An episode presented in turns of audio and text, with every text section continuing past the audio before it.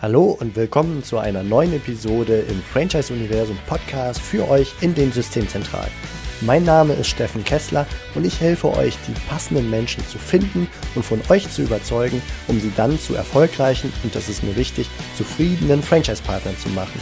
In meinen Worten heißt das, indem wir unser Glück mit anderen teilen. Viel Spaß mit dem kommenden Impuls.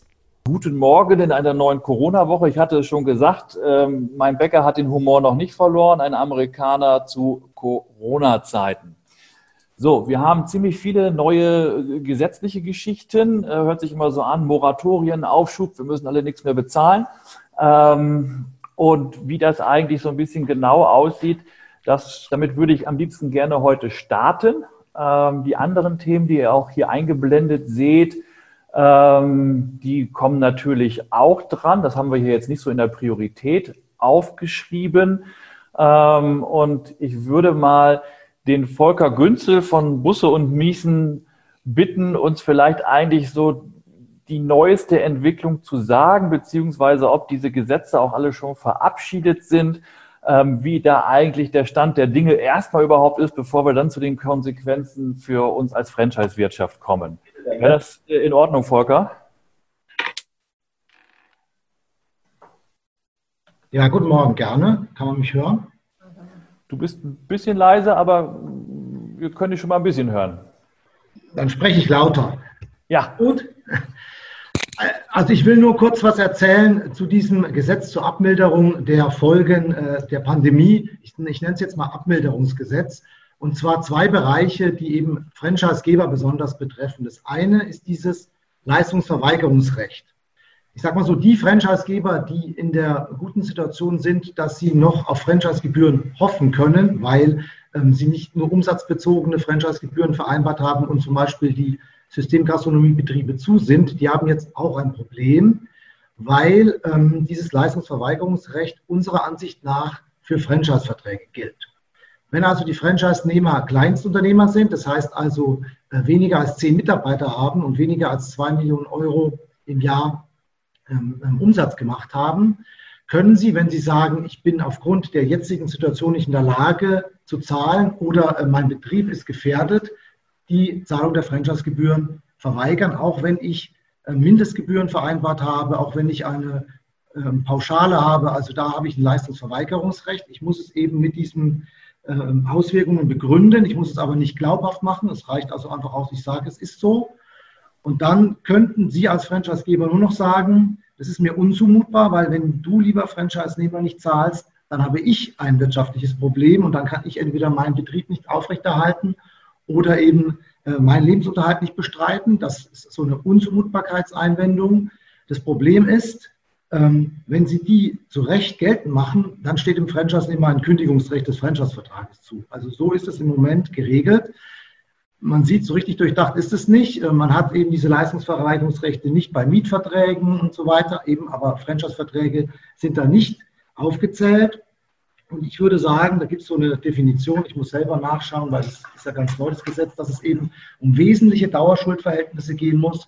Und ich würde sagen, für einen Franchise-Nehmer, der einen Franchise-Betrieb hat, ist der Franchise-Vertrag so ein wesentliches Dauerschuldverhältnis. Das heißt, die hätten jetzt, wenn es Kleinstunternehmer sind bei Ihnen im System, ein Leistungsverweigerungsrecht bis Ende Juni und das kann noch per Ermächtigung bis September ausgedehnt werden. Das ist jetzt das, was man sich äh, auf einer Seite sehen muss als Franchisegeber. Und das Zweite ist, wenn ich als Franchisegeber, und es gibt ja auch einige Systeme, selber äh, Vermieter oder Verpächter der Betriebe bin, dann, äh, sage ich mal, steht ja jetzt den kein Leistungsverweigerungsrecht zu, weil es für Mietverträge nicht gilt, dieses Leistungsverweigerungsrecht. Aber wenn dann der Franchise-Nehmer als Mieter oder Pächter nicht zahlt, das ist die andere Regelung, kann ich ihm nicht kündigen. Ja, also ich muss einfach abwarten und ähm, ist dann frühestens bis 30. Juni 2022 ähm, könnte ich dann die Kündigung erklären, wenn jetzt die nächsten Monate keine Miete oder keine Pacht fließt. Also dieses Re diese Regelungen, die jetzt kommen, die helfen natürlich vielen Franchise-Nehmern, was auch gut ist, weil ohne Franchise-Nehmer kann kein Franchise-Geber bestehen, sorgen aber dazu, dafür, dass bei einigen Franchise-Gebern weitere Liquiditätsprobleme eventuell entstehen. Okay. Äh, danke, Volker, erstmal. Sind da jetzt aus, aus der Runde, also jetzt wirklich gerne feuerfrei Fragen, insbesondere von den Franchise-Gebern hier in der Runde, was da jetzt ähm, sozusagen noch unklar geblieben ist? Könnte ich mir vorstellen, dass es das einiges ist. Ich hätte mal eine Frage. Ja, ähm, und zwar, ich meine. Ganz kurz vor, damit wir alle. Ja, hier ist der Björn Schultheiß von der Fitbox GmbH. Entschuldigung, also, Björn. kein Problem. Wir haben, wir haben ähm, in, in, in den letzten drei Wochen wahrscheinlich so intensiv unsere Franchise-Partner wie noch nie supported. Mit täglichen Calls, mit unfassbaren äh, Vorlagen und Aufbereitung von, von Fragen und so weiter. Also ich meine, äh, äh, wie ist es, wenn die jetzt verweigern, uns die Gebühr zu zahlen, verweigern wir dann auf der anderen Seite auch, ihnen letztendlich weiter Support zu geben? Volker. Also das ist genau die Zwickmühle. Also jetzt ist der Franchisegeber besonders gefragt und muss äh, letztlich feuern, muss sich Marketingstrategien äh, überlegen, beauftragt seine Anwälte, macht Musterschreiben für die Franchise-Nehmer, hilft ihnen bei äh, arbeitsrechtlichen Fragestellungen und ähm, der Kostenapparat läuft also weiter, sogar noch mehr und die haben ein Leistungsverweigerungsrecht. Ich würde sagen, weil, also für den März ist ja noch kein Leistungsverweigerungsrecht, aber ab April besteht ein Leistungsverweigerungsrecht und da das gesetzlich geregelt ist, würde ich sagen, kann der Franchisegeber nicht sagen, dafür erbringe ich meine Leistungen auch nicht, sondern Sie als Franchisegeber müssen die Leistungen weiter erbringen und dem, dem anderen Vertragspartner wird die Möglichkeit eben äh, gegeben, die Leistung äh, nicht zu erbringen. Wenn Sie natürlich jetzt als Franchisegeber auch unter Kleinstunternehmen fallen, könnte man sagen, ob Sie wiederum vielleicht äh, sagen können, wir können auch unsere Leistungen verweigern. Das ist eine Pattsituation, hilft ja keinem weiter. Also ich glaube, das Beste ist, dass man mit Franchise-Nehmern spricht. Ich meine, einige Franchisegeber, weiß ich, die haben so und so erstmal gestundet, aber die Frage ist halt eben, wie lange man das dauerhaft durchhält und ähm, überlegt, ob zum Beispiel jetzt eine gewisse Mindestzahlung wenigstens geleistet wird. Die Hälfte vielleicht von der vereinbarten Pauschalgebühr oder so, damit der Franchise-Nehmer nicht zu sehr belastet ist, der Franchise-Geber aber auch die Leistungen weiterbringen kann. Weil wenn der Franchise-Geber natürlich am Ende wirtschaftlich scheitert, sind die Franchise-Nehmer davon ja auch sehr stark betroffen. Okay. Okay, danke. Also vielleicht eine Frage direkt im Anschluss noch, weil wenn wir umsatzabhängige Gebühren erheben, sind denn, sag mal, Corona-Soforthilfen, aber auch Versicherungsbeiträge oder äh, Leistungen der Versicherung, die den Umsatz in um ausgefallenen jetzt äh, ersetzen, sind die denn auch franchise-gebührpflichtig? Gute Frage. Also, da kommt es auf die Regelungen im Franchise-Vertrag an. Also, ich würde mal sagen, jetzt zum Beispiel diese Zuschusszahlungen, die man erhalten kann, wenn man Kleinstunternehmen ist, ähm, ähm, die fallen wohl in den meisten Regelungen in den Franchise-Vertrag nicht unter Nettoumsatz. Da steht ja meistens im Vertrag eine Regelung. Nettoumsatz ist, was der Franchise-Nehmer durch den Vertrieb von Waren oder seine Dienstleistungen erwirtschaftet. Würde ich jetzt mal behaupten, Zuschusszahlungen äh, vom Staat sind darunter nicht gefasst.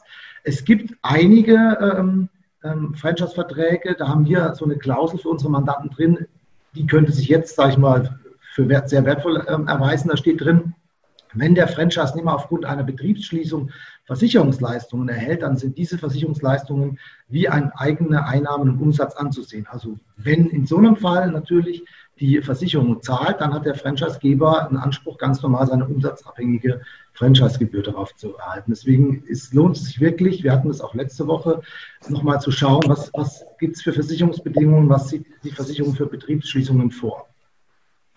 Mhm, okay, danke. Ich melde mich mal als Co-Host und Wächter des Chats. Da ist nämlich eine Frage reingekommen, nämlich muss der Franchise-Nehmer die Gebühren dann nachzahlen, genau wie in der Miete?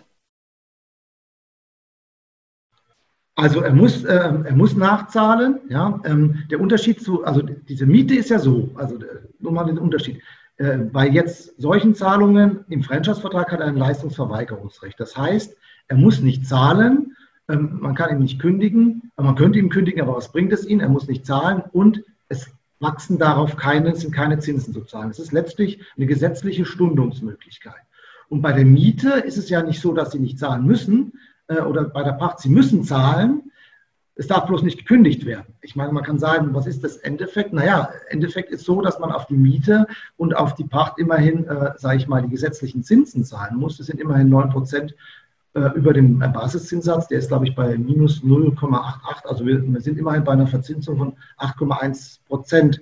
äh, jährlich, ähm, wenn man mal diese Miete und die äh, nicht zahlt. Also da ist es praktisch so, ich, ich muss eigentlich zahlen, aber man darf mich nicht kündigen. Beim anderen ist, ich muss nicht zahlen. Das ist so der Unterschied.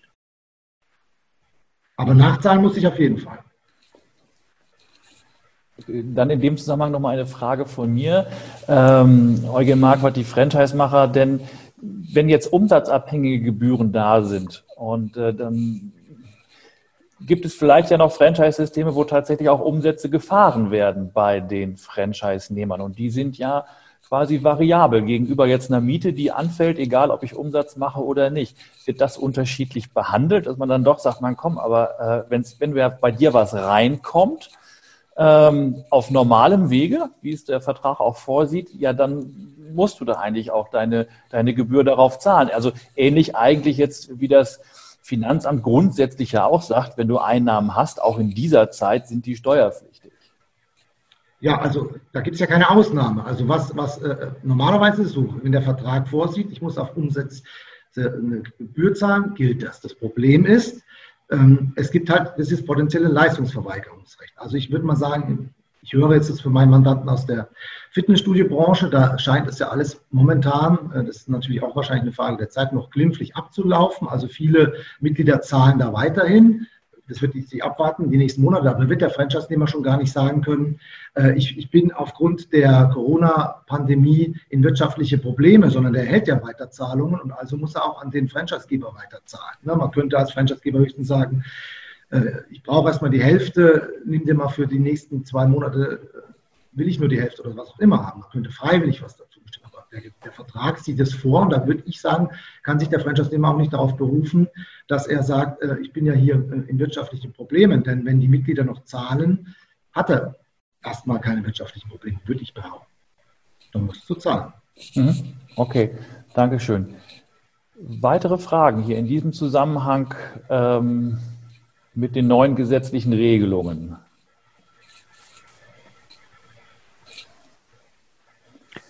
Ja, von mir noch eine. Könnt ihr mich gut hören?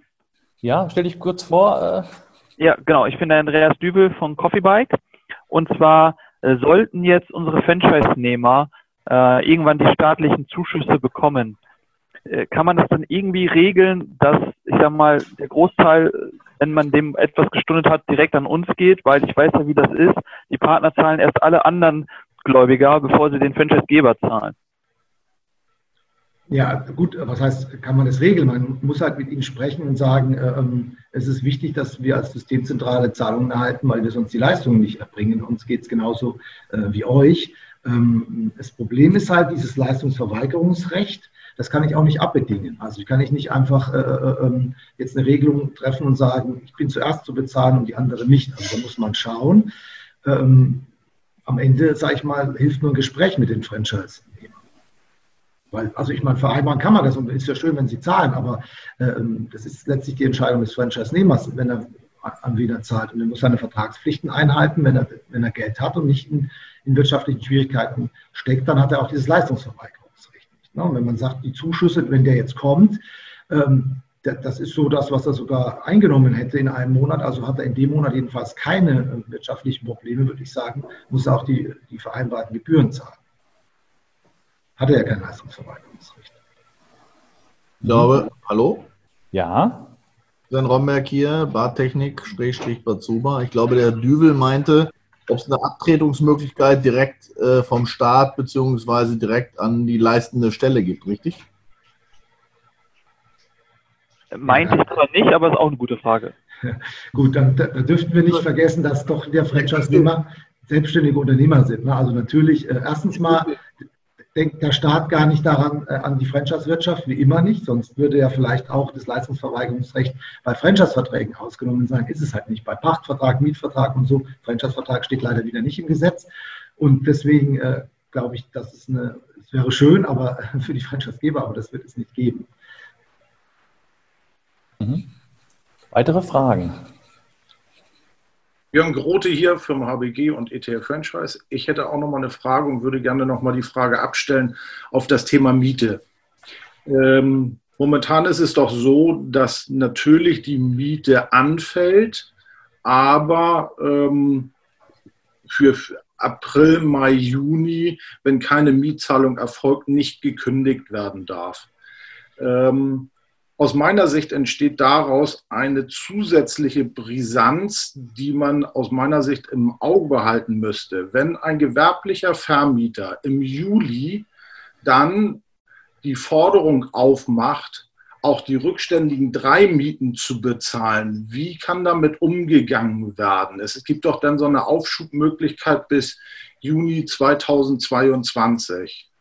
Genau, also ähm, der könnte nicht deswegen kündigen. Also der, der sagt dann, ich mache das gelten, aber er muss bis zum 30. Juni 2022 abwarten. Und wenn dann die Mieten immer noch nicht gezahlt sind aus diesen letzten, äh, aus diesen drei besagten Monaten, dann kann er erst deswegen außerordentlich kündigen. Wenn natürlich der dann weitere, der, der äh, Mieter weitere äh, Mieten nicht zahlt nach dem 30. Juni und das läuft dann ein gewisser Betrag auf oder ein Monatsmiete, je nachdem auch, was der Vertrag vorsieht, dann kann gekündigt werden. Aber wegen diesen jetzt, den nächsten drei Monaten, kann ich erst ab dem 30. Juni 2022 kündigen. Also es laufen die ganze Zeit Zinsen auf natürlich, die der Mieter zahlen muss, aber kündigen kann ich als Vermieter erst wenn dieser Zeitpunkt erreicht ist. Und der, der Mieter hat also die Chance dann aufgeschoben, immerhin zwei Jahre lang diese Mieten nachzuzahlen. Und wenn er das macht rechtzeitig, dann kann ich auch deswegen nicht kündigen. Dr. Günze, ich würde da gerne noch einmal anschließen an, bei der Thematik. Ähm, so habe ich das auch verstanden. Ähm, wo drin ich so ein Stück weit die Problematik sehe, ist, ähm, weil wir alle wissen, ich äh, ja einen großen Schwerpunkt im Thema Mietbürgschaften habe. Was ist denn eigentlich, wenn ein Vermieter, und das konnte mir bisher noch kein Jurist wirklich klar beantworten, was ist denn, wenn ein Vermieter am 1.7. die Bürgschaft zieht für die letzten drei Mietzahlungen, die nicht geleistet worden sind? Also er kündigt nicht, sondern er zieht die Mitsicherheit. So, im Anschluss, nachdem er die Mitsicherheit gezogen hat, fordert er den Mieter auf, gemäß vertraglicher Verpflichtung die Mitsicherheit wieder aufzufüllen. Dann kommen wir zwar von hinten durch die Brust geschossen ins Auge, aber die Situation bleibt für den Mieter genau die gleiche, nämlich dass er in sieben äh, plötzlich ohne Mitsicherheit dasteht. Die ist verwandt worden für die letzten drei Mieten, wird aufgefordert, diese wieder aufzufüllen schafft auch ein immenses Liquiditätsproblem. Sehen Sie das auch so oder ist da so, eine, so ein klassischer Fall von konkludenten Verhalten, dass das nicht sein darf? Über den Umweg der Mitsicherheit die offenen Forderungen einzutreiben und dann am Ende äh, zur, zur Sicherheitenauffüllung wieder aufzufordern. Also da sieht das Gesetz keine Regelung vor. Das hat der Gesetzgeber nicht gedacht. Der war jetzt mal wieder schnell, immerhin. Aber es, es, sind natürlich viele Fragen offen. Das ist eine da. Also man muss ja noch nicht mal meiner Ansicht nach vielleicht den Zeitpunkt bis 1. Juli warten. Der könnte ja äh, die, die Mietsicherheiten, Kautionen vielleicht, je nachdem, was der Mietvertrag sieht, jetzt schon vorher ziehen. Ne? Also das ist nicht geregelt. Ähm, ich, ich sage mal, spricht einiges dafür, dass man sagt, ähm, dann ist das Gesetz auszulegen, weil es ja leider eben keinen Wortlaut hat und ähm, um den, man will ja den Mieter schützen und das wäre dann eben nicht möglich, dann müsste man es entsprechend anwenden, aber das ist eine, kann Ihnen kein Jurist beantworten, weil wir ja nicht wissen, was die Gerichte sagen werden und unter uns, die Gerichte werden dazu erst sehr spät was sagen, denn vielleicht haben Sie das auch mitbekommen, der Gerichtsbetrieb ist auch absolut runtergefahren. Das heißt also, es gilt eh in diesen Zeiten, man muss sich äh, man muss sich einigen, man muss miteinander kommunizieren, denn auf gerichtliche Klärung zu hoffen, also so eine Räumungsklage so und so, da, da, sind wir wahrscheinlich jetzt plötzlich bei 12 bis 24 Monaten. Es gibt ja gar keine Gerichte mehr. Also meine Gerichtstermine werden alle abgesagt. Also auf jeden Fall Achtung an der Stelle, da ist Risikopotenzial. Dann habe ich nur noch eine letzte Frage. Ist es richtig, dass äh, der Hinweis, wenn man im Juli die Miete wieder zahlt, dass man dann auch den Hinweis machen sollte, dass das für die Juli-Miete dient, die Zahlung, weil ja sonst immer die älteste Forderung im Grunde mit der Zahlung bedient wird. Das würde bedeuten, nach drei Monaten Zahlen sind die Altschulden, die einem eigentlich den Kündigungsschutz geben für April, Mai, Juni, sind bezahlt und ich habe dann gegebenenfalls schiebe ich plötzlich aus äh, ja, wo kein Kündigungsschutz besteht aus Monaten, schiebe ich offene Mieten. Also gibt es da eine Empfehlung von Ihnen zu sagen, mit, wenn Sie im Juli zahlen, weisen Sie darauf hin, dass es auch die Miete für Juli ist? Auf jeden Fall, weil es gilt ja dieser Auslegungsgrundsatz, wenn ich einfach eine Zahlung erhalte, dann ist die für die älteste Forderung äh, ja. äh, anzurechnen und damit äh, verhindere ich diese Auslegung. Damit mache ich klar, dass ich habe jetzt letztlich äh, die drei Monate, die zahle ich irgendwann nach und das andere ist äh, später und deswegen würde ich das auf jeden Fall klarstellen. Ja. Danke. Ja, vielen Dank. Der, der Ivan Alatjew hat hier noch eine Frage in den Chat gestellt mit der Frage nach der Mietsicherheiten durch Avale.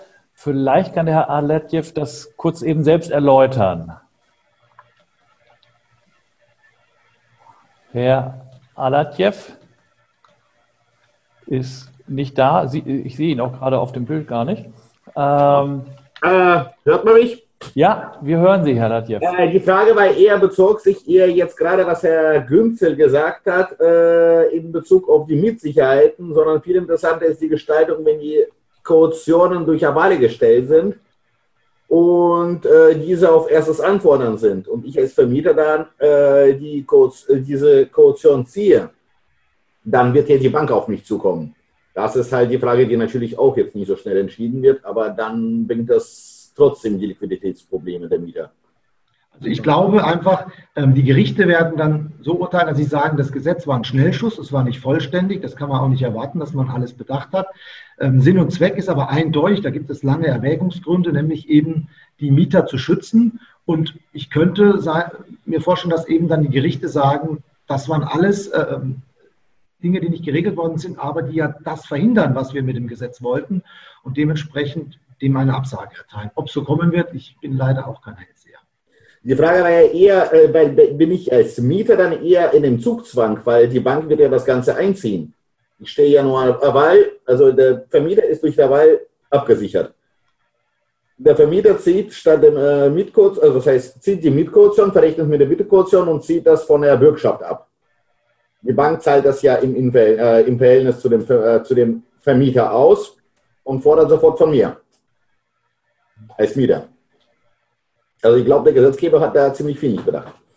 Ja, dann muss man ihn schnell darauf hinweisen, denn es ist immerhin so eine Ermächtigungsgrundlage in dem neuen Gesetz, dass er ja auch für äh, ähm, Unternehmer, sage ich mal, äh, diese, diese, dass die, die Darlehen nicht begleichen müssen. Im Moment ist es ja nur für Verbraucher vorgesehen. Vielleicht könnte er dann das erweitern, um dieses Problem zu steuern. Vielleicht wird auch nochmal nachgebessert. Ich meine, kommt, jetzt werden die Probleme diskutiert. Am Mittwoch kommt eine neue Gesetzesvorlage, am Wochenende wird sie beschlossen, am Montag ist sie wieder in Kraft. Wir sind ja momentan in einem Ausnahmezustand. Ne? Aber ich, ich glaube auch, die Banken sehen dieses Problem dann und ob die dann so einfach auszahlen werden, äh, mit, der, mit der Gefahr, dass, der, dass sie das Geld von dem Mieter nicht bekommen mehr und so weiter. Also das ist, ist eine Frage, weil der Sinn und Zweck ist ja eindeutig, Liquiditätsbelastung zu vermeiden. Und wenn ich das alles tolle äh, Umgehungsmöglichkeiten habe, äh, ist die große Frage, wie man sich da entscheidet.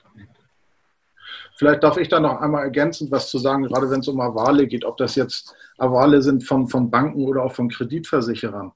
Ähm, in der Tat ist es grundlegend erst natürlich einmal so, wenn auf erstes schriftliches Anfordern, dann wird wahrscheinlich eine Bank sofort äh, ent, entsprechend auszahlen, genauso wie auch ein Kreditversicherer. Also an der Stelle, weil diese wie Dr. Günze ja eben ausgeführt hat, äh, es gibt ja da noch keine Urteile zu und was will das Gesetz tatsächlich erreichen? Tatsächlich auch einen Schutz für den Mieter wie auch für den gewerblichen Mieter. Ähm, meine Empfehlung an der Stelle ist tatsächlich sehr frühzeitig mit den jeweiligen Vermietern ins Gespräch gehen ähm, und an der Stelle wahrscheinlich eher, ich würde persönlich die Verhandlungen in die Richtung führen, zu sagen, das, was jetzt an Mietzahlungen nicht erfolgt und wo ich Miet, Mieterschutz habe, tatsächlich langfristig zu strecken, wenn die Zahlungen wieder aufgenommen werden, bis zu diesem Zeitpunkt Juni 2022. Das schafft Planbarkeit auf allen Seiten, sowohl als Mieter wie auch als Vermieter und schafft vielleicht im Vorwege bevor irgendwie plötzlich Avale gezogen werden oder aber Mietssicherheiten eingelöst werden, man aufgefordert wird, Sicherheiten gemäß Vertrag wieder aufzufüllen, äh, schafft das, nimmt das aus meiner, würde das aus meiner Sicht maßgeblichen Druck rausnehmen an der Stelle, wenn man da im Vorwege die, bei diesen Unklarheiten das mit dem Vermieter gemeinsam in der Kommunikation klärt. Das kann ich nur dringend empfehlen. Ähm, wir haben jetzt hier einige Wortmeldungen auch im Chat. Darauf würde ich gleich äh, gerne auch eingehen. Ähm, vielleicht noch eine Frage von mir. Das ganze äh, Mieten haben wir jetzt besprochen, glaube ich. Das sollten wir jetzt ähm, an dieser Stelle für, für, diese, für diesen Chat sozusagen abhaken. Ähm, äh, natürlich stehen alle da weiterhin für Rede und Antwort, für spezielle Fragen. Ähm, aber das Thema Darlehen, also jetzt Geschäftsdarlehen, die aufgenommen worden sind, Gründerkredite und ähnliches, das ist alles so ähnlich wie bei den Mieten, wenn ich das richtig verstanden habe. Oder?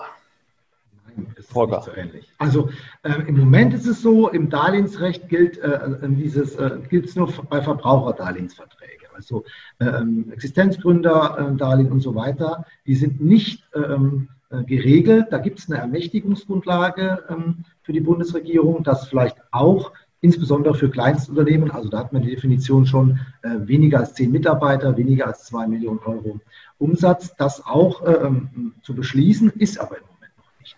Also Darlehen müssen ganz normal äh, bedient werden. Okay, Dankeschön.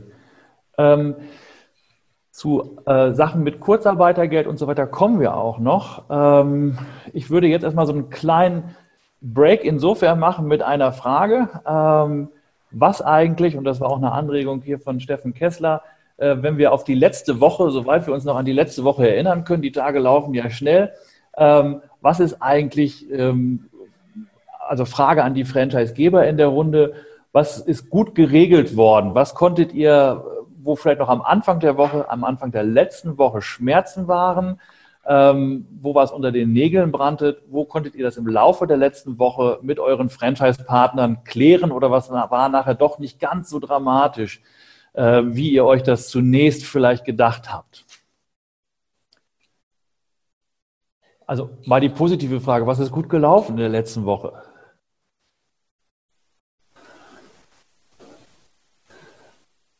Videocall. Wenn nicht im eigenen Franchise-System ist vielleicht was anderes gut gelaufen. Herr Dübel, Sie haben bestimmt mehr Kaffee verkauft, oder? Bei so viel Homeoffice. Ja, sieht leider ganz anders aus. Wir haben so wenig Kaffee verkauft wie noch nie. Vielleicht, wenn man was Positives erwähnen möchte, äh, wir sind ja meistens ähm, ja, entweder auf Events oder ähnliches im Einsatz, aber ein paar Coffeebikes stehen auch draußen auf der Straße, in Innenstädten zum Beispiel. Und äh, da hat ein pfiffiger Franchise-Partner eine Behörde kontaktiert in Berlin und gefragt, wie, wie kann ich denn mit meinem Coffeebike ähm, verkaufen in der Öffentlichkeit, ohne dass es dort Menschenansammlungen gibt oder dass ich da irgendwas mache, was ich nicht darf. Und da hat die Behörde dann gesagt, sie müssen Spuckschutz errichten etc.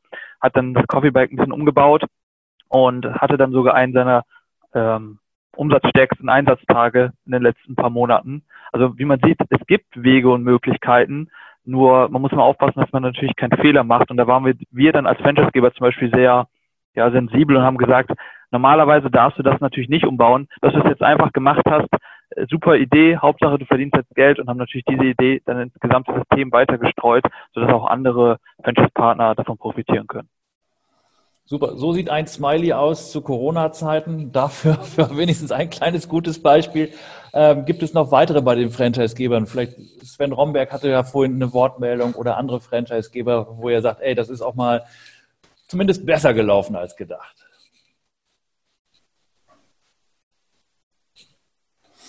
Na, dann darf also, ich ja. Herr Gutmeier. Konstantin, mach du. Erzähl mal die Geschichte von dem Kunden, der gesagt hat, ähm, mit der Anzahlung? Ja, also wir, also mein Name ist Konstantin Zugmeier von Bartechnik, äh, Remail-Technik oder jetzt in Zukunft bald Bazuba.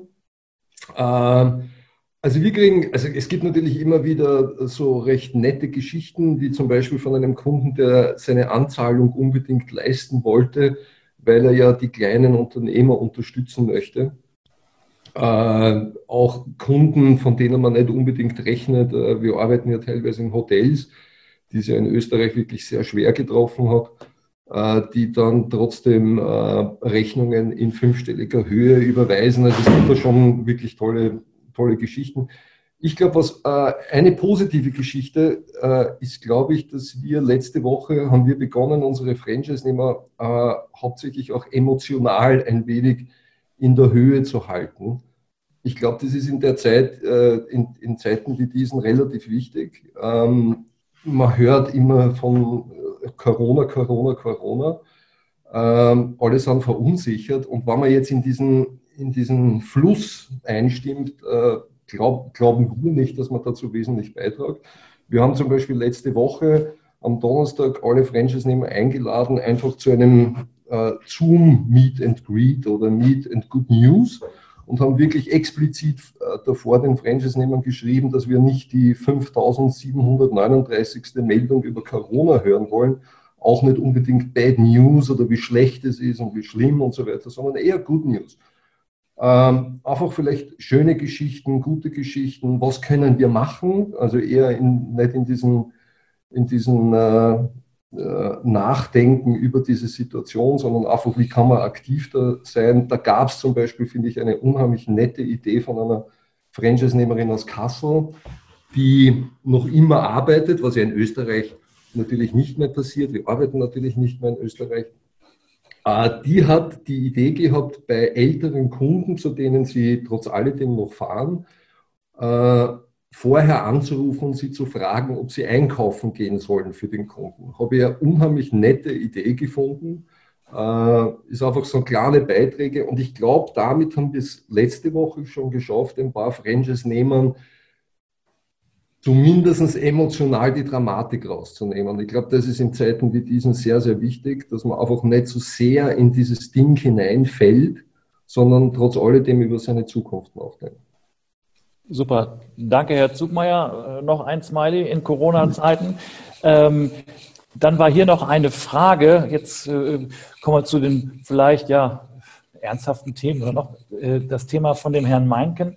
Äh, übrigens, Diana, deine Frage habe ich gesehen, kommt noch, ne? Äh, oder deine Handmeldung.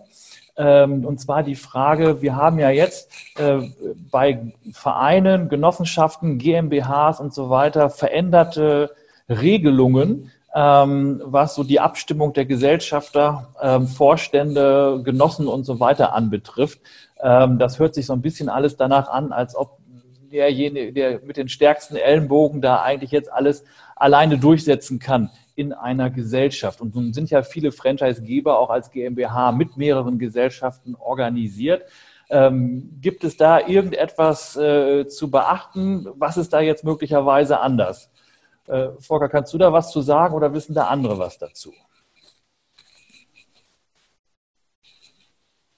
Also soll ich was dazu sagen? Also es, ja. ist, äh, es ist jetzt eben nur vorgesehen, ähm, man kann es ja nicht mehr treffen, sage ich mal. Also sollen sich möglichst nicht mehr treffen. Und deswegen sieht ja jetzt eben äh, das ähm, Abmilderungsgesetz, ich nenne es jetzt einfach so, weil der deutsche Name typisch bürokratisch äh, unaussprechbar ist. Es sagt halt eben, dass ähm, ich Beschlüsse der Gesellschafter jetzt in Textform machen kann oder durch schriftliche Abgabe der Stimmen. Also ähm, führt aber nicht dazu, dass die Mehrheitsverhältnisse, die ich zum Beispiel in der Satzung der GmbH vereinbart habe, dadurch außer Kraft gesetzt werden, ne? sondern es muss ja noch eine Abstimmung erfolgen und ich brauche die erforderlichen Mehrheiten, aber ich muss nicht eine Gesellschafterversammlung durchführen und mich da persönlich treffen. Das ist, äh, ist letztlich äh, eine, Erleichterung in der heutigen Zeit, genau bei der ähm, Aktiengesellschaft, dass ich die Hauptversammlung eben jetzt auch äh, letztlich per Videokonferenz durchführen könnte. Das ist einfach dem, dem jetzigen Stand äh, geschuldet, dass man möglichst wenig in Kontakt treten soll mit anderen.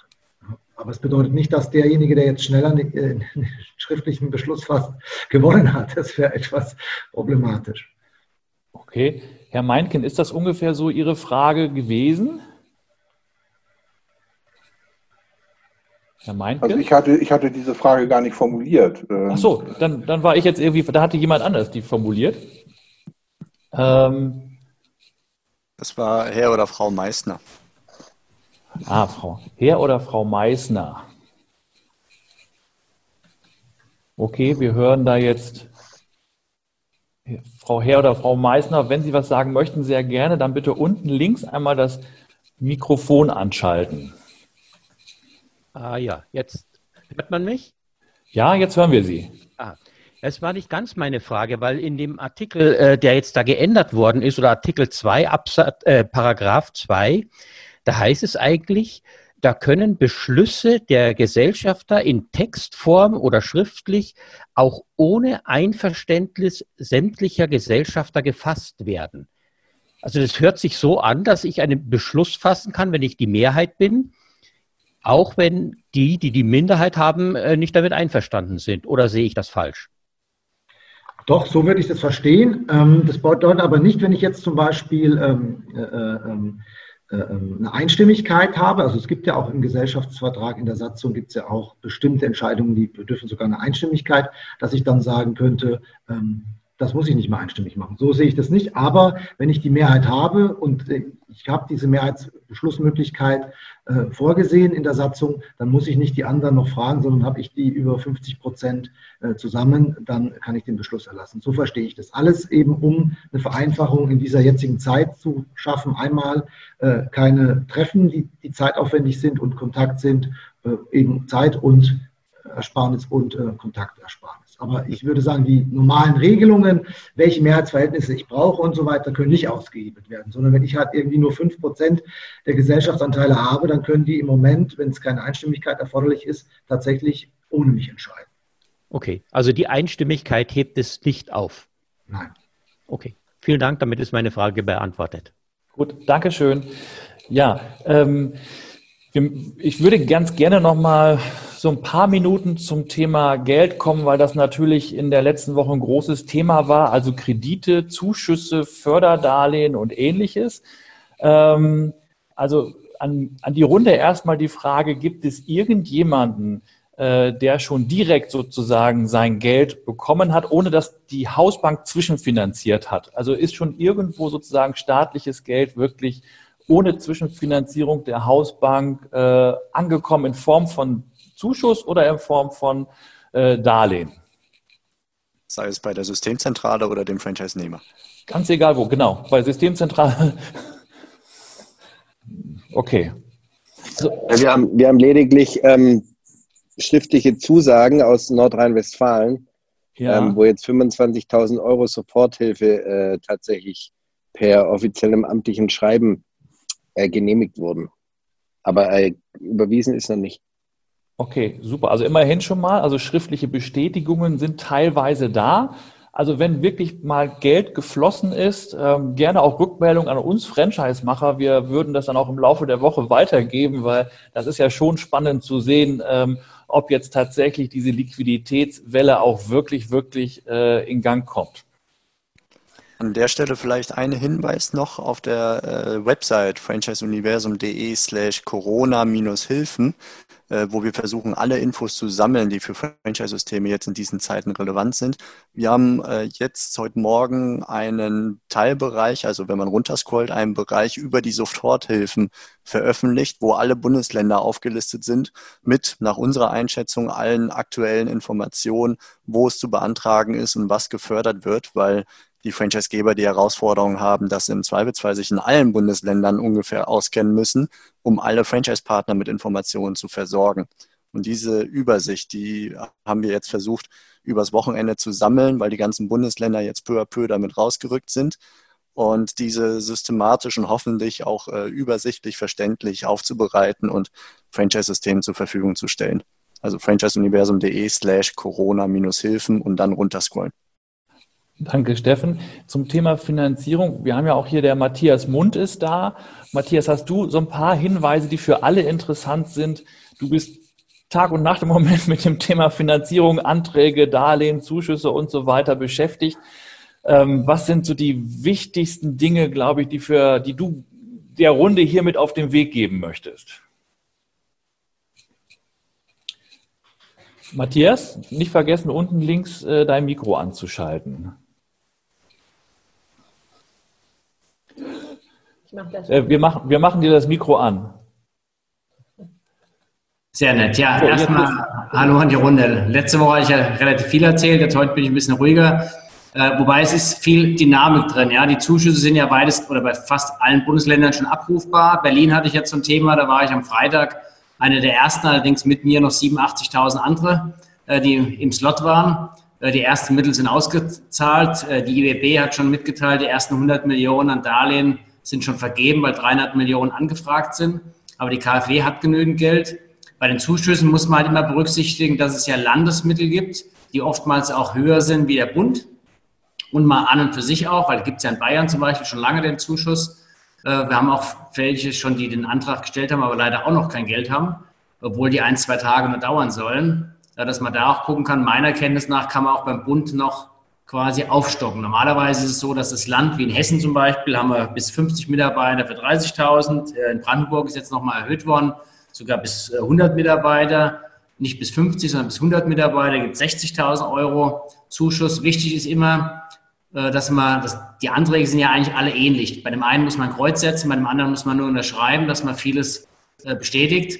Man muss halt wirklich gucken, es muss eine Liquiditätshilfe sein, das wissen ja alle, das muss man nur beachten. Das heißt, wer wirklich Geld auf dem Konto hat, auf dem Sparbuch hat oder auf dem Girokonto oder irgendwas freimachen kann, muss das aus meiner Sicht immer machen. Ähm, sonst gibt es die Soforthilfe gar nicht oder es wird nachher geprüft. Ist ja oft ein Thema, auch dass man sagt, das Subventionsbetrug strafrechtlich verfolgt. Äh, würden wir nicht empfehlen. Ähnlich ist es ein bisschen mit den Darlehen. Wir haben jetzt die ersten Fälle, die auch genehmigt wurden. Allerdings war das jetzt ein Unternehmen, was auch schon ganz gut dastand. Hat jetzt eine halbe Million bekommen, ähm, wo man sagen muss, klar muss man gucken, ist die Kapitaldienstfähigkeit gegeben? Wie war es im Dezember 2019? Bei manchen Zuschüssen muss man sogar auch schon die Umsätze äh, darstellen, teilweise Einkommensteuererklärung. Also sehr umfangreich pro Bundesland, was die Zuschüsse angeht. Deswegen auch danke an Steffen, da denke ich, kann man sehr viel draus lesen, weil auch wir, glaube ich, haben einen ganz guten Überblick aber wissen auch nicht alles. Und auf der anderen Seite kann ich nur empfehlen, natürlich die Förderdarlehen, also die Liquiditätshilfen zu beantragen, wenn man sie denn braucht. Denn ich hatte heute Morgen gerade drei Kunden, die gesagt haben, super, ich habe eigentlich noch ein bisschen Geld, aber ich würde gerne umschulden, weil mein Kredit ist ja zu teuer. Ähm, das funktioniert halt nicht. Ja. Aber wer wirklich Liquiditätshilfe braucht, haben wir ja auch angeboten, dass wir mit unterstützen, sollte das jetzt kurzfristig beantragen weil die Bearbeitungszeiten definitiv insgesamt länger dauern werden, als das jetzt kundgetan wird. Mhm. Danke, Matthias. Ihr werdet wahrscheinlich im Moment sowieso überrannt äh, mit Anfragen, ähm, Unterstützung zu geben bei Finanzierungsberatungen. Und äh, wir hatten es auch in unserer Ankündigung zu diesem äh, Erfahrungsaustausch gehabt. Ihr macht da auch noch ein besonderes Angebot, speziell zu Corona-Zeiten, sei hier nur einmal erwähnt, äh, obwohl ihr wahrscheinlich auch über beide Ohren genug zu tun habt. Ja, ähm, absolut. Ja. Gut, viele andere auch, wir auch, aber letztendlich, ne, ähm, wir versuchen alles irgendwie möglich zu machen, was, was, was, was geht. Ja. Ähm, ich habe möchte ja zum Thema zum Thema Finanzierung jetzt aus der Runde, vielleicht auch an Matthias Mund oder wen auch immer und ähm, Diana kommt auch äh, gleich dran. Ähm, aber Fragen ganz konkret zum Thema Zuschüsse. Ähm, oder Darlehen, was auch alle interessieren würde hier in der Runde? Ähm, oder ist es möglicherweise einfach auch jetzt in der nächsten, in der letzten Woche schon ein bisschen abgehakt und wir müssen einfach mal warten bis zur nächsten Woche, bis wir da fundierter darüber sprechen können? Ihr habt eure Anträge wahrscheinlich alle gestellt. Und wahrscheinlich wissen wir nächsten Montag wirklich mehr. Ja. Okay. Diana, Du hast lange gewartet mit deiner Wortmeldung, musstest lange warten. Ja, hallo, hört ihr mich? Ja, wir hören dich. Okay, ja, kein Problem. Äh, es ist ja auch nur ein Teilbereich, den wir da abdecken. Also nochmal, ich bin Diana Zyris von der Serviceagentur Zyris. Wir arbeiten im Bereich Versicherung mit äh, Franchise-Unternehmen zusammen, also Zentralen und Partnern. Und ich war ja letzte Woche auch mit dabei und habe letzte Woche darauf hingewiesen, ähm, dass es auf jeden Fall wichtig ist, rechtzeitig auch auf den Versicherer zuzugehen, wenn man eben abschätzen kann, dass da Prämienzahlungen wahrscheinlich demnächst anstehen, äh, die man nicht so bedienen kann. Ähm, ich habe auch dazu äh, nochmal auch im Universum, Franchise-Universum, was zusammengestellt, wo die allgemeinen Informationen eben aufgeführt sind, was man so tun kann. Ähm, was positiv ist, dass die Versicherer, also was den Versicherungsschutz betrifft, äh, kann ich leider keine Veränderung berichten. Also das ist äh, wahrscheinlich nicht unbedingt zu erwarten, höchstens im Einzelfall, dass da manche äh, vielleicht Geld sehen. Aber alles andere, was jetzt die Prämienzahlungen betrifft, sind die Versicherer sehr zeigen sich als flexibel. Also wir haben von der Generali, für die wir in Ausschließlichkeit tätig sind, also am Freitag Informationen bekommen, dass wir gewisse Maßnahmen äh, unterstützend einleiten können, dass wenn die Leute nicht zeigen können, dass man da Sonderregelungen findet. Also wir, bei Weitem auch über das hinaus, was ich letzte Woche äh, aufgeschrieben habe von den Standard standardmäßigen Dingen. Wir können also helfen. Das ist eben sehr gut. Aber der Hinweis, äh, es wird keiner von sich aus auf die Kunden zugehen, sondern wenn, muss eben der Versicherungsnehmer auf die Gesellschaft oder auf den Außendienst zugehen. Ähm, aber dann kann man Lösungen finden. Das ist ein Bereich eben, ist diese Personenversicherung, also Lebens- und Krankenversicherung, was eben auch sehr wichtig sein kann aber eben auch äh, für Kfz-Versicherungen und die anderen Versicherungen im Sachbereich kann man Lösungen finden. Und das finde ich schon sehr positiv, dass sich die Versicherer insgesamt ähm, da bewegen. Und wenn da eben Fragen sind, bin ich gern bereit, da danke, was. Danke, danke Diana. Äh, Steffen hat auch einen, äh, einen, Link hier reingestellt in den Chat. Ähm, ich würde, das sind alles schon sehr konkrete Sachen, finde ich gut und äh, lasst uns das ruhig noch ein bisschen konkreter machen. Ähm, wir haben eben sozusagen hier schon mal mit dem, mit dem Smiley angefangen. Wo sind die guten Sachen? Ähm, ich würde gerne auf ein Thema zu sprechen kommen, was vielleicht für manche von euch interessant ist. Es ging ja schon durch die Presse, jeder kennt das Beispiel inzwischen. Ähm, Aldi-Mitarbeiter, äh, McDonalds-Mitarbeiter, Entschuldigung, äh, werden bei Aldi tätig als ich das zuerst gehört habe, erste Reaktion dachte ich, wow, das finde ich ja total super. Zweite Reaktion war, um Gottes Willen, äh, wie ist das mit Arbeitnehmerüberlassung? Die stehen doch mit einem Bein im, äh, im Gefängnis und solche Geschichten, die wir sonst immer haben. Ähm, aber auch das scheint irgendwie ein bisschen anders im Moment zu sein. Und ähm, vielleicht kann uns da der Till Fair, der ist ähm, Rechtsanwalt bei der Kanzlei Jakobs und Confurus in Hamburg und Arbeitsrechtler, ein bisschen was zu sagen, wenn jetzt hier in der Runde welche sind, sozusagen, die sagen, wir haben nichts zu tun für unsere eigenen Mitarbeiter oder die Franchise-Partner, deren Mitarbeiter haben nichts zu tun, aber möglicherweise können die anderweitig sinnvoll eingesetzt werden. Ähm, was wäre in so einer Situation zu beachten, Herr Fair? Jawohl, guten Tag zusammen, Till Fair. Ähm, sagen wir so, ich, ich, muss einen Schritt einmal zurückdrehen. Wenn man sich tatsächlich die, die Arbeit von mir in den letzten drei bis vier Wochen anschaut, ähm, hat, hat ein ganz großer Part tatsächlich Kosten senken mit Kurzarbeitergeld beantragen angefangen. Ähm, und hier, hier ist halt ein so ein wichtiger Punkt, darum muss ich ihn auch einmal loswerden. Ähm, wenn man die das Kurzarbeitergeld beantragt, ähm, gibt es dieses Formular bei der Arbeitsagentur und da steht dann auf Seite 2, naja, warum, warum brauchen Sie denn Kurzarbeit? Und es gibt viele, viele, die einfach dort eintragen, Corona. Ähm, die, Agentur, ja, die, die Agentur für Arbeit sagt im Moment, hey, wir sehen das alles großzügig, macht mal. Aber, und die werden auch erstmal zahlen, das Problem kommt tatsächlich im Nachgang. Die Agentur für Arbeit hat sieben Monate die Möglichkeit, im Nachgang zu prüfen, ob richtig beantragt worden ist. Und nur Corona reinzuschreiben, ist schlicht falsch. Das heißt, ich muss wirklich glaubhaft machen, wo ist mein Arbeitsausfall? Ähm, warum kann ich nicht mehr so arbeiten wie bisher? Wenn ich das nicht gemacht habe, hat das tatsächlich zur Folge, dass alle Zuschüsse später zurückgefordert werden. Und Stand heute trifft das ganz viele, weil hier wirklich ein Stückchen schlampig gearbeitet wird. Jeder, der jetzt also hier wirklich Zeit investiert, hat hinten raus wahnsinnige Vorteile, weil er schlicht auch nicht überprüft wird. Er kriegt einen Haken dran. Ja? Das heißt, auch gerade an, an, wenn es um Hilfen von, an, an Franchise-Nehmer geht, wirklich der Hinweis, hier muss ein bisschen ein Zwei-, ein Drei-Seiter ausgefüllt werden. Wie kommt es überhaupt zu diesem Arbeitsausfall? Ganz wichtiger Punkt. Super, ähm, Dankeschön. Auch wichtig für die Franchisegeber, das glaube ich auch an die Franchise-Nehmer entsprechend weiterzugeben. Unbedingt. Ne? Ja. Und, und das Zweite, die, die, das Spannende äh, ist, ist in der Tat jetzt, was, was ist eigentlich mit der Arbeitnehmerüberlassung? Ähm, wir haben das inzwischen ganz, ganz stark in Hamburg und im Hamburger Umland fokussiert.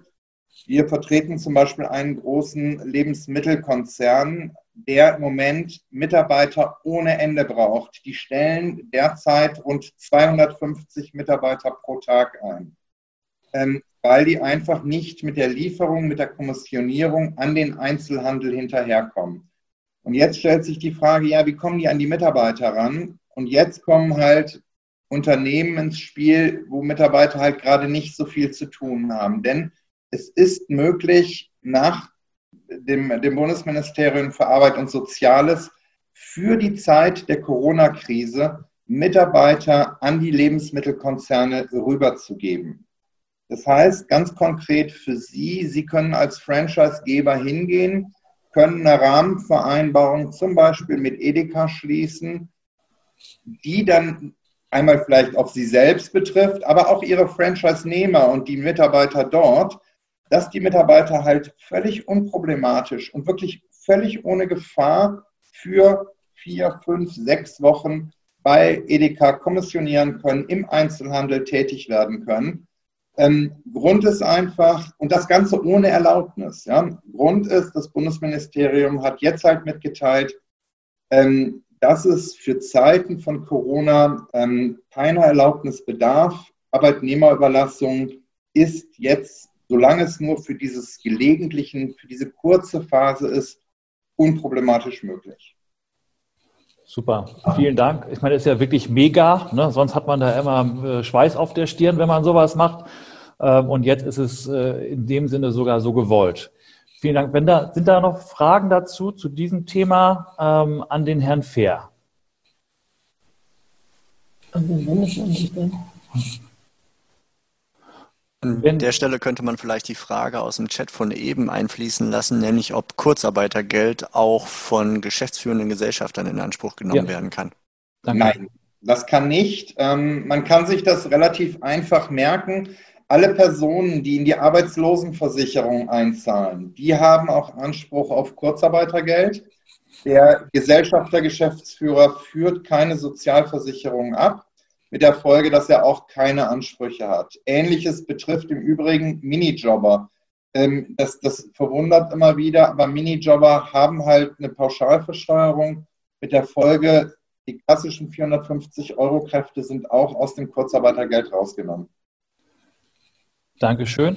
Wenn noch weitere Fragen im Nachgang da mal sind, ähm, an den Herrn Fair, wie, wie kann man Sie erreichen? Sagen Sie einfach kurz Ihre E-Mail-Adresse, dass man äh, Kontakt mit Ihnen aufnehmen kann. Total gerne. Die E-Mail-Adresse ist fair, geschrieben Friedrich Eberhard Heinrich Richard und dann at jakobsen-confurius.de. Das ist die Kanzlei in Hamburg. Super. Wir stellen das jetzt auch gleich nochmal in den Chat rein, ähm, falls jemand mit Ihnen Kontakt aufnehmen möchte. Ich hoffe, dass er das darf oder sie. Na klar, unbedingt, sehr gerne. Super, danke.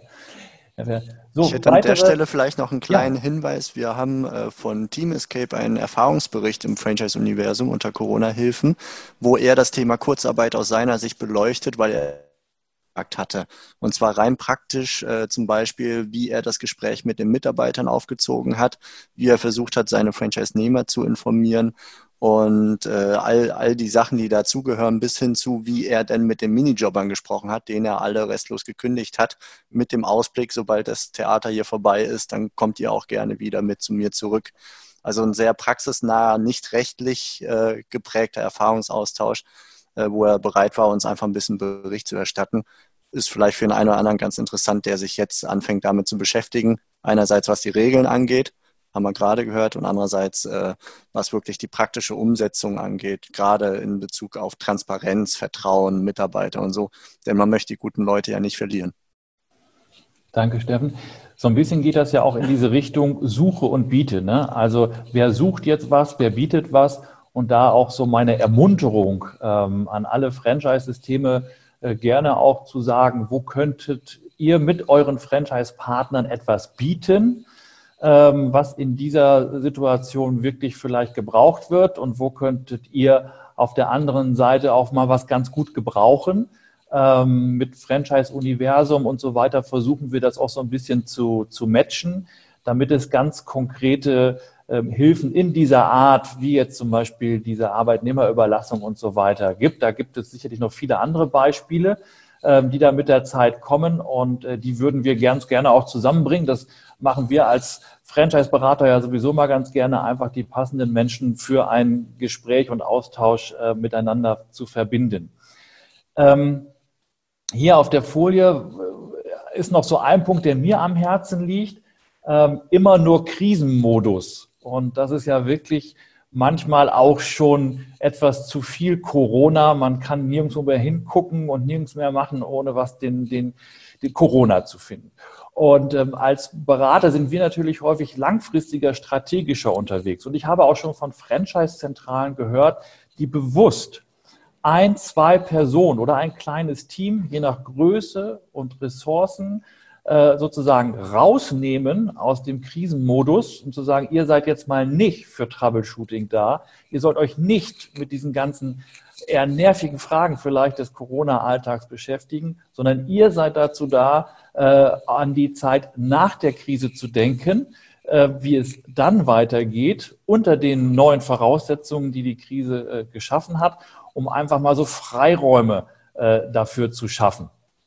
Ähm, wie geht ihr damit um? Ähm, ist das überhaupt ein Thema bei euch, jetzt schon mal irgendwie an die Zeit später zu denken und wie richtet ihr euch da äh, Ressourcen ein? Das wäre so das letzte Thema, was ich ganz gerne mit euch hier in der Runde besprechen möchte.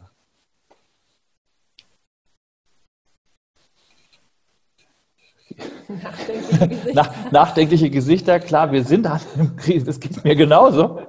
Aber ich bin ja der festen Überzeugung, ähm, eine Krise zeichnet sich ja dadurch aus, dass sie vorübergehend ist. Ja, also die Krise wird nicht 100 Jahre dauern, ähm, sondern ähm, sie wird kürzer dauern und in aller Regel kürzer, ähm, ähm, als wir alle leben werden, und zwar deutlich. Also das Leben wird anschließend weitergehen, in, in einer anderen Form. Auch das Wirtschaftsleben wird äh, wieder erwachen. Es weiß zwar im Moment keiner so genau, wann und wie, aber ich glaube, für uns Unternehmer ist ganz wichtig, das so ein bisschen zu antizipieren.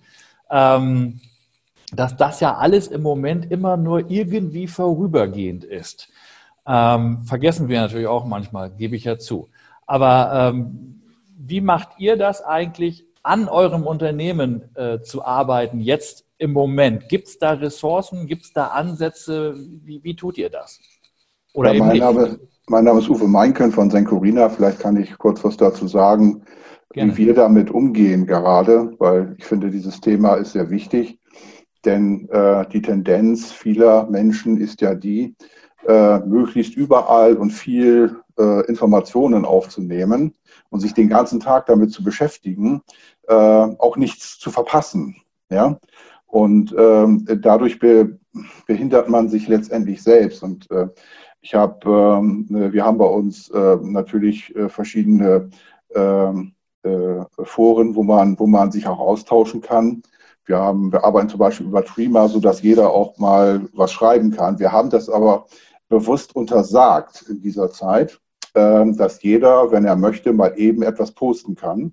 Und wir haben auch klar gesagt, wie wir uns das wünschen, nämlich dass äh, jeder sich konzentriert ähm, äh, an bestimmten oder in bestimmten ähm, oder bei bestimmten Sachen informiert, regelmäßig morgens, abends die Nachrichten schaut, natürlich sich allgemein informiert, was ist Sache und äh, dass wir dann ein äh, Forum für die äh, Franchise-Nehmer einrichten, was regelmäßig stattfindet, an dem sie sich orientieren können ähm, und ihre Fragen bis dahin auch aufsparen und ähm, dass sie auch wirklich äh, also, also nicht, sich nicht alleine gelassen fühlen, dass sie auf der anderen Seite sich aber bitte auf ihren Job konzentrieren äh, und nicht äh, ständig irgendwelchen Nachrichten hinterher rennen und jagen, äh, was letztendlich äh, überhaupt nicht zielführend ist. Ähm, so haben wir das von der Kommunikation her gemacht. Und äh, wir haben auch äh, unsere Kundenkommunikation sehr äh, stark verstärkt, äh, haben immer konzentriert, aber regelmäßig und äh, zusammenhängend informiert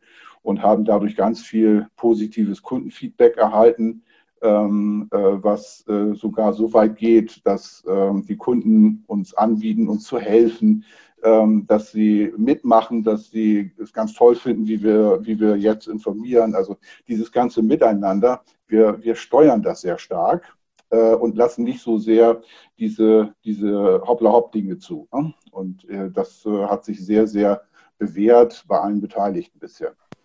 Herr Meinken, welche Art von Informationen haben Sie mit Ihren Kunden geteilt? Naja, wir sind ja äh, tätig in der 24-Stunden-Betreuung. Ich ähm, weiß nicht, ob das jedem ein Begriff ist, ähm, äh, aber wir vermitteln ja osteuropäische Betreuungskräfte und da sind natürlich ganz, ganz viele Fragen der Kunden im Kopf. Äh, wie, kommt, wie, wie ist die, die Betreuung gewährleistet, wie ist die gesichert, äh, wie ist das mit dem Gesundheitszustand der Betreuerin, fahren überhaupt die Busse, wie kommen die zu uns. Ähm, also es gibt 100.000 Fragen, die sich die Kunden jeden Tag stellen. Ähm, und äh, wir haben offene Geschäfts-, also offene Briefe von der Geschäftsführung im Internet veröffentlicht. Wir haben unsere Standorte informiert, die Standorte haben ihre Kunden informiert. Und über dieses über diese Infos waren die Kunden sehr, sehr dankbar, weil sie auch wirklich auf den Punkt kamen. Und dann haben unsere Kunden wiederum gesagt, also wenn ihr Probleme habt, äh, die zu transportieren, dann helfen wir euch. Wir, wir, wir fahren mit unseren PKWs an die Grenze und holen die Betreuungskräfte ab und all solche Dinge. Da sind also ganz, ganz tolle Sachen passiert, von denen wir uns, ähm, ja, von denen wir selber überrascht waren. Ne? Super. Also vielen Dank. Das ging so auch genau in meine Richtung, äh, dass Sie sozusagen sich darauf auch konzentrieren, zu sagen, das eine ist der Krisenmodus, das muss auch sein, aber auf der anderen Seite wollen wir auch irgendwie in die Zukunft gucken. Finde ich ein super Beispiel. Ähm, wir haben jetzt die eine Stunde schon so ein bisschen überzogen. Ähm, ich würde ganz gerne so zum Ende kommen.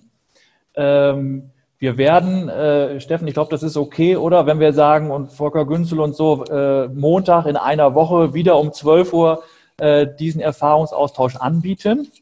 Ähm, okay, ich höre Sie so ein paar erhobene Daumen. Wunderbar, vielen Dank. Und vielleicht fangen wir dann ähm, mal einfach an mit diesem Thema, mit dem wir gerade aufgehört haben. Äh, dann müssen wir das nicht so abschneiden. Ich muss es jetzt ein bisschen abschneiden, weil wir auch alle natürlich irgendwie weitere Termine haben. Ähm, aber ich möchte es nicht vergessen und deshalb fangen wir dann einfach in der nächsten Woche gleich mit diesem Thema an. Ähm, übrigens, also auch wir Franchise-Macher, äh, wer jetzt zum Thema E-Learning sich damit beschäftigen möchte, endlich mal das Handbuch aktualisieren oder sowas. Wir stehen da zur Verfügung. Wir haben auch noch ein spezielles Angebot. Das haben wir zuletzt mitgeschickt im Newsletter. Wir werden es aber auch nochmal auf Franchise-Universum einstellen. So, wenn jetzt kein ganz großer Aufschrei kommt, dann würde ich diesen Erfahrungsaustausch für heute erstmal beenden. Danke allen für die Teilnahme. Super, dass ihr euch die Zeit genommen habt. Vielen, vielen Dank für eure Beiträge. Und ja, ich wünsche euch einfach gute Zeit weiterhin. Ähm, trotzdem viele positive Erlebnisse irgendwo noch und äh, bleibt einfach gesund. Danke. Tschüss. Das war's für heute von mir hier im Franchise Universum Podcast. Ich freue mich, wenn für euch ein passender Impuls dabei war und wenn ja, dann leitet ihn gerne an eure Kollegen innerhalb der Systemzentrale weiter. Und ganz besonders empfiehlt sehr gerne diesen Podcast an eure befreundeten Franchisegeber und Franchise-Manager, denn es ist natürlich noch lange nicht jeder in der Podcast-Welt angekommen. Und sehr gerne hinterlasst mir eine nette Bewertung auf iTunes. Das hilft mir, diesen kleinen Nischen-Podcast für die Franchise-Wirtschaft leichter auffindbar zu machen. Ich wünsche euch eine gute Zeit, teilt euer Glück, euer Wissen, euren Erfolg mit euren Franchise-Partnern. In diesem Sinne macht es gut, bis zur nächsten Episode. Ciao.